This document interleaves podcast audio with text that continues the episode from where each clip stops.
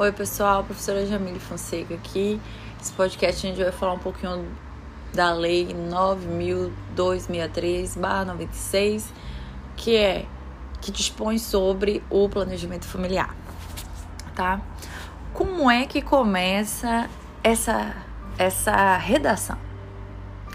O planejamento familiar é direito de todo cidadão. Mas quem vai mais ao serviço é a mulher, no caso, a cidadã. Observando o disposto nessa lei. Artigo 2. Para fins desta lei, entende-se planejamento familiar como um conjunto de ações de regulação da fecundidade, regula, entendeu? Que garanta direitos iguais de constituição, limitação ou aumento da prole pela mulher, pelo homem ou pelo casal. O que, que a gente tem de viés aí? Uma família nuclear, heteronormativa e que ainda coloca constituição, limitação ou aumento da prole da mulher.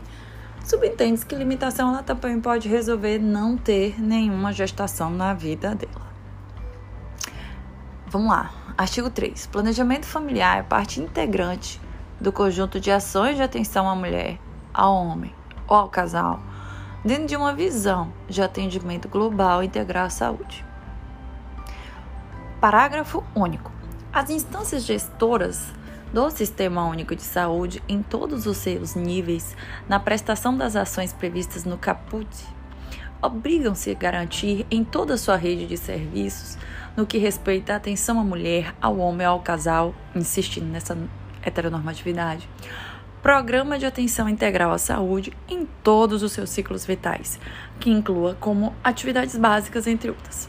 Assistência à concepção e à contracepção.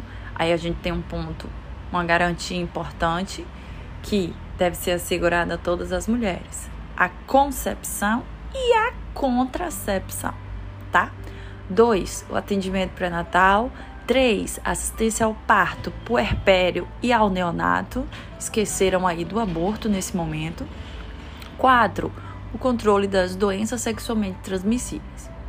Quinto, o controle e a prevenção dos cânceres cervicuterino de mama, próstata e pênis. O planejamento familiar orienta-se por ações preventivas e educativas e pela garantia de acesso igualitário a informações, meios, métodos e técnicas disponíveis para a regulação da fecundidade. Bom, eu quero pedir uma ênfase nesse artigo 4 no seguinte sentido ações preventivas e educativas, eu espero que vocês estejam ali com, com a legislação aberta, significa dizer que a consulta de planejamento familiar deveria funcionar seguindo a orientação da integralidade da, intenção, da atenção à saúde, com a humanização do atendimento. Então, é, desde perguntas a sexualidade a reprodução da mulher, ao relacionamento dela com a parceria que ela tenha, tá? A toda uma conjuntura até propriamente chegar é, no, no despacho ou não de medicações.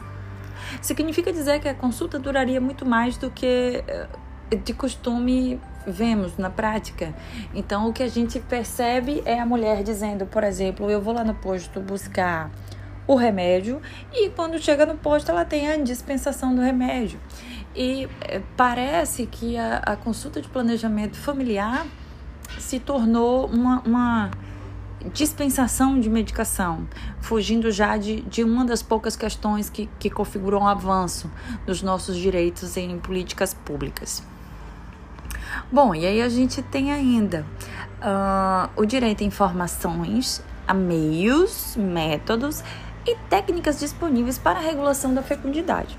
Subentende-se que a regulação da fecundidade pode ainda, poderia no caso, né, é, abarcar situações em que a mulher não deseja gestar ou deseja interromper a sua gestação.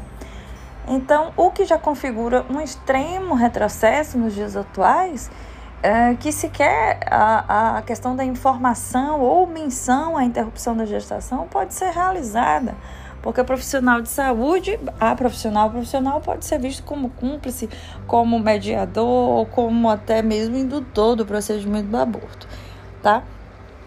Vamos lá. O Sistema Único de Saúde promoverá o treinamento de recursos humanos. Uh, quem já teve treinamento aí, eu gostaria até que me mandasse uma mensagem né, para falar um pouco das experiências de treinamento. Algumas unidades, alguns municípios vivem isso, outros nunca passaram nem perto, né? Com ênfase na capacitação do pessoal técnico, visando a promoção de ações e atendimento à saúde reprodutiva. Então, a saúde sexual ela foi jogada ela, ela foi jogada dentro de um balde de lixo e fecharam a tampa, tá, pessoal? Porque a mulher, ela ela tem que ser cuidada na saúde reprodutiva. Não é isso? A sexualidade ela não tem.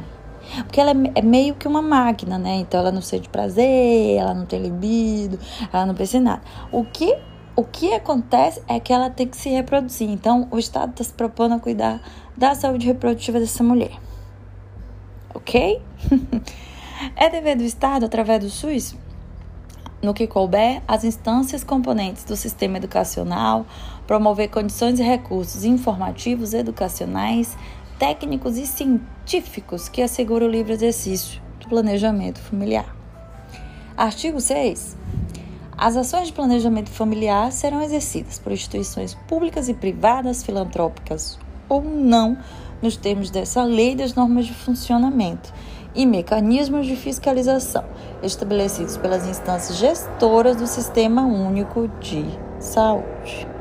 Bom, eu vou dar uma pausa nesse artigo 6, então o podcast, inclusive, fica por demais é, grande, mas a gente é, quer resumir em algumas linhas a questão das competências do Sistema Único de Saúde, da gestão do sistema de saúde e, sobretudo, da capacidade da infraestrutura não só física, mas também de recursos humanos. Então, significa dizer que quando eu digo que ah, algumas políticas públicas brasileiras não funcionam, em especial quando se trata em saúde da mulher, eu não estou apontando apenas lacunas ou defasagens políticos brasileiras. Eu estou apontando também que quem opera essa máquina estatal, quem opera, quem está à frente da operacionalização dessas políticas, são profissionais de saúde. Ora, essa, se profissionais de saúde não conseguem ter uma visão aguçada, política, crítico-reflexiva, atuante e ativa dentro desse contexto, a gente vai continuar com essa lei de 1996 e as outras de 1980 e daí para pior. Então, o que a gente precisa, de fato, não é só cumprir o, o que há de lacuna ou defasagem dentro das políticas públicas, mas a gente precisa de profissionais que atuem na crítica, na crítica reflexiva e construtiva, que possa estar atuando dentro da máquina que se chama Sistema Único de Saúde e operacionalizando no sentido de crescimento, no sentido de trazer algo a mais, né? E não de mais retrocesso do que já existe. Não significa dizer contrariar as leis. As leis existem, é, podemos lutar contra algumas delas, é, mas a gente atua é, sempre no de acordo, digamos assim, né? No que é possível mas significa dizer está atuante. Então, é, o que eu sempre digo é: faça diferença na sua consulta de planejamento familiar, faça diferença na consulta de pré-natal. A mulher que busca ah, atendimento pré-natal, ela não quer só falar da gestação dela, ela também pode falar sobre a sexualidade dela nesse momento delicado, que é o período gestacional.